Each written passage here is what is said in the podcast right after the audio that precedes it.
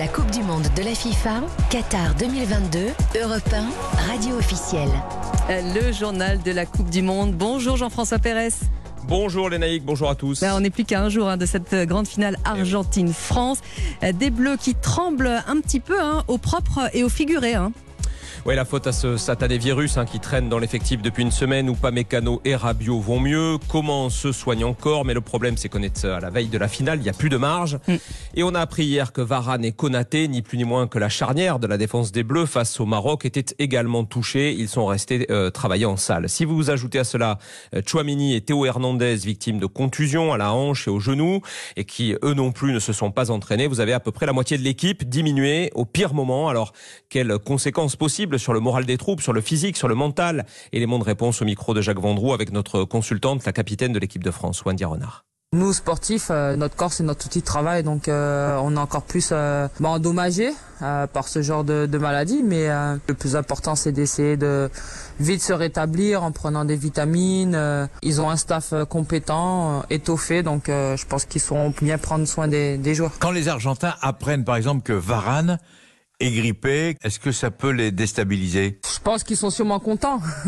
Varane, c'est un leader, c'est le patron de la défense. On se dit, ben, s'il peut ne pas jouer, euh, ben forcément, eux, ils sont contents. Après, euh, quand on arrive à ce stade de la compétition, peu importe l'équipe, on a un groupe qui est assez étoffé, on a un groupe qui est complémentaire, on a un groupe qui a cette envie d'aller gagner. Donc, euh, c'est sûr qu'on a vu que Konaté peut jouer, que Upamecano peut jouer. Celui qui va commencer, il donnera toujours le meilleur de, de soi, mais c'est sûr que si Varane sur le terrain. Il a connu la finale en 2018. En termes d'expérience, même pour rassurer, etc., je pense que c'est mieux qu'il soit là.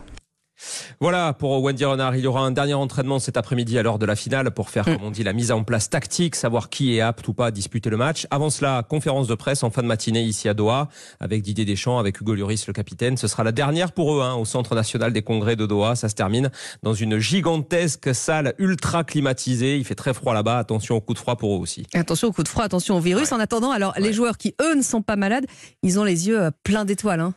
Exactement, c'est le cas de Randall Colomwani. Oh oui, au moins, qui était hier en conférence de presse. Il y a six mois, il joue encore à Nantes. Depuis, il a signé à Francfort. Il joue la Ligue des Champions. Il s'est fait une place en sélection. Et face au Maroc, il a marqué son premier but en bleu sur son premier ballon. Colomwani, l'une des belles histoires de cette équipe de France, au réservoir de grands talents. Et il ne veut pas s'arrêter là. Écoutez-le. La Coupe du Monde, c'est magique. C'est tout le monde regarde, tout le peuple français, toute une nation, c'est tout le monde. Quand j'étais gamin, j'y pensais fortement, j'en rêvais.